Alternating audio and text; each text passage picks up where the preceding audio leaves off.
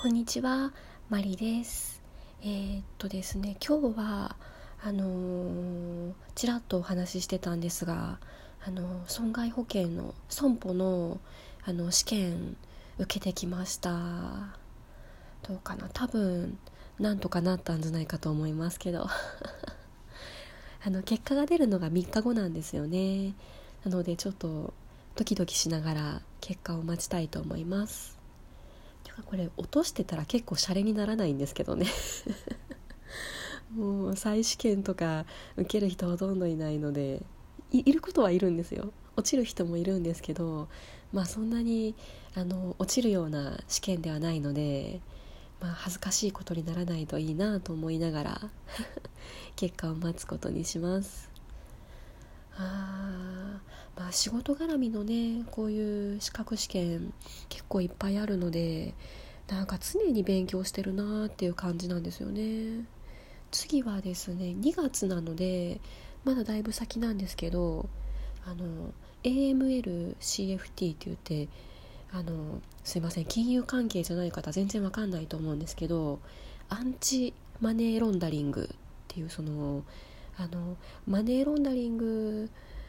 をあの排除しようっていうのをあの金融機関ではやってるんですね。なのでその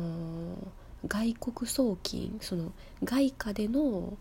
あの海外からの送金とかあった時にどんな資金かとかあの例えば原産国がどこの国の何が売れた分の売り上げなのかとか結構細かく話を聞かないといけない。でつどつどチェックシートみたいなのを作らないといけないことになってましてね。もうその辺どんどんもう厳しくルール化されていってるんですけどそのえっ、ー、とマネロン防止の関係のその何ですかね管理者というかあの各部署に1人そういう管理責任者を置かないといけないんですけど、えその管理責任者のためのテストというのがその2月にあるんですね。もうなんか損保と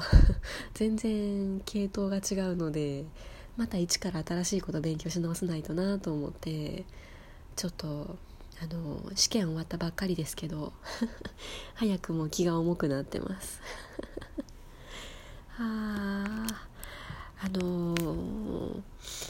あとはちょっと全然違う話になるんですけどね。あの今週人事部との面談があったんですね。そのうちの会社の人事部さんとの面談があって。何ですかねそのある一定の年次になるとあの全員を対象に一律面談をするっていう、まあ、そういうやつなんですね。でまだ管理職じゃない人は管理職になったら何をしたいかみたいなその心意気というかね決意表明を聞くような面談ででもうすでに管理職あの私みたいにもう管理職やってるような人は次のステップえっ、ー、とだから支店長とか部店長っていうやつですね。支店長になった時にどんな視点を作りたいですかとかどんなことをしたいですかっていうこうそういうこう皆さんの意見を一律聞いてくれたりとかあとは今後のキャリアそのプレイヤーとしてあの営業を続けていきたいかマネージメントとして管理職になっていきたいかとかそういうキャリアの希望を聞いてくれるような面談だったんですね。でもうなんか本当わかんないんですよね。まあ、自分が何をしたいのかが未だによく分かってないっていうその私の問題もあるんですけどあの銀行業界って今すごいもう確変が起きてましてですね ATM とかねその店舗支店を今減らしていってるんですよね。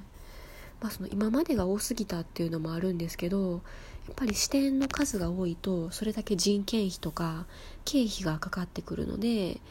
あのあまりにも近すぎるところにある支店は統合して一つにしていきましょうっていう感じでどんどんあの拠点の数が減っていってるんですよね。でそれはあの私たちの部署その法人を相手に融資をする部署でも同じことで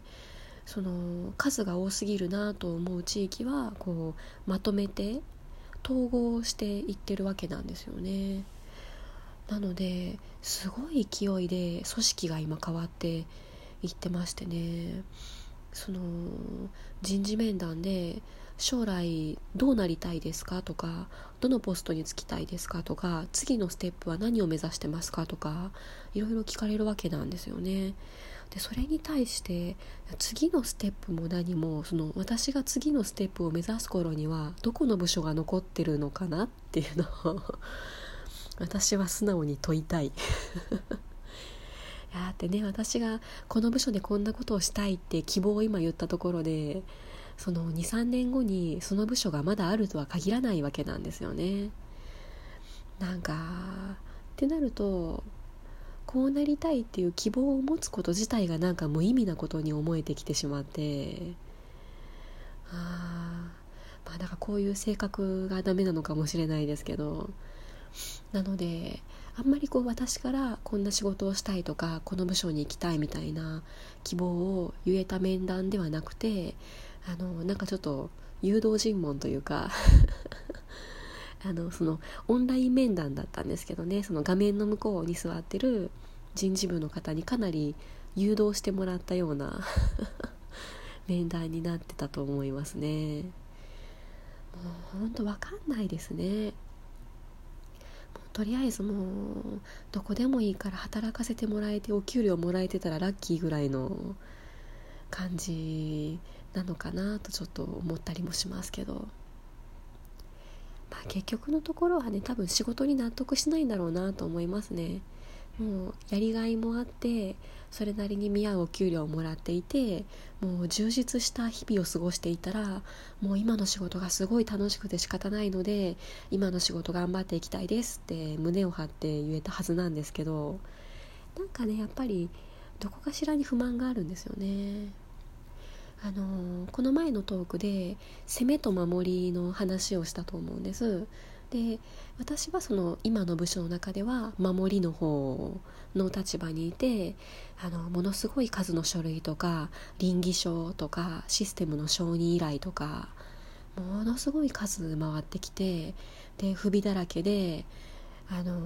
一歩見落とすともう大変なことになるのでものすごい気を使う神経を使う仕事をしてるんですよね。でまあ仕事内容がそれで見合うお給料もらえてたらいいんですけどね。あの実はその攻め側のグループ長と守り側のグループ長の私のお給料水準って実は一緒なんですよ。だからなんか向こうのグループ長のんきにしてんなって思いながら私は見てるわけですよぶっちゃけ。まあねあのあまり態度に出したりもしませんし口に出して言うこともないのでここでちょっと愚痴ってるわけなんですけどまあ割に合わないですよ仕事の割に。なんでこっちばっかりこんな大変な思いしてんのに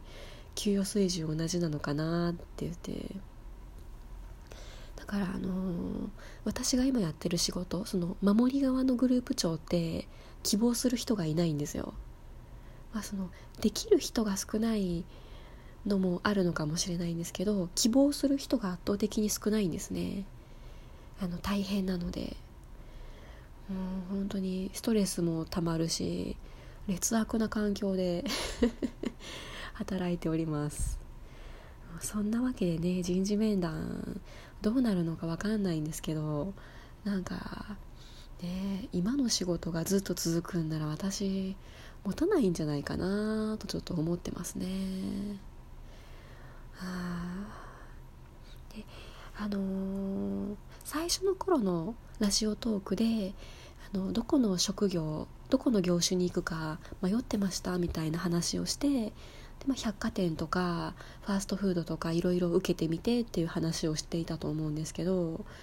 今もう一回就職活動できるとするならばどこ行きたいかな。あの今ですね私何回も喋ってますけどバイオリンすごい好きなんですね。もう下手くそですけどすごいあの好きなことの一つなんですね。なのでどうですかね。今就職活動するとしたら例えば楽器店そのなんたら楽器とかありますよね。なんかちょっともう少し上手くなってそのスキルの バイオリンの技術は身につけるとしてそうなんか楽器店で接客をするとかああいう仕事いいなと思いますね。憧れますね。だってあの私の大好きなバイオリンをですね一日中見ていられるんですよ。もう時には触って磨いたり弦交換したりしながら一日中あの美しいバイオリンの形を眺めていられてガラスケースの中に入ってる高級なバイオリンとかも、ね、たまに触れたりしながら。でお客さんが来たらそのバイオリンについてのこう悩みとか相談とかに乗ったりして。もう最高の仕事ですよね。まあ多分どうなんですかね。ああいう仕事してる方も音大卒なんですかね。うんすごい羨ましいなと思います。もう今の私からしたら天職 に思えて仕方ないんですけど。うん。やっぱりねあの得意なことを仕事にしてる人じゃなくて好きなことを仕事にしてる人を見るとすごいキラキラしてて素敵だなと思いますね。まあちょっとその好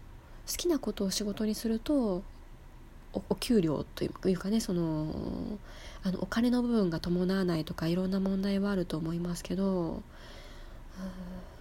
羨ましいですねそうなると。とかちょっとあの自分の仕事に思いを馳せてみたりしました。マリでした。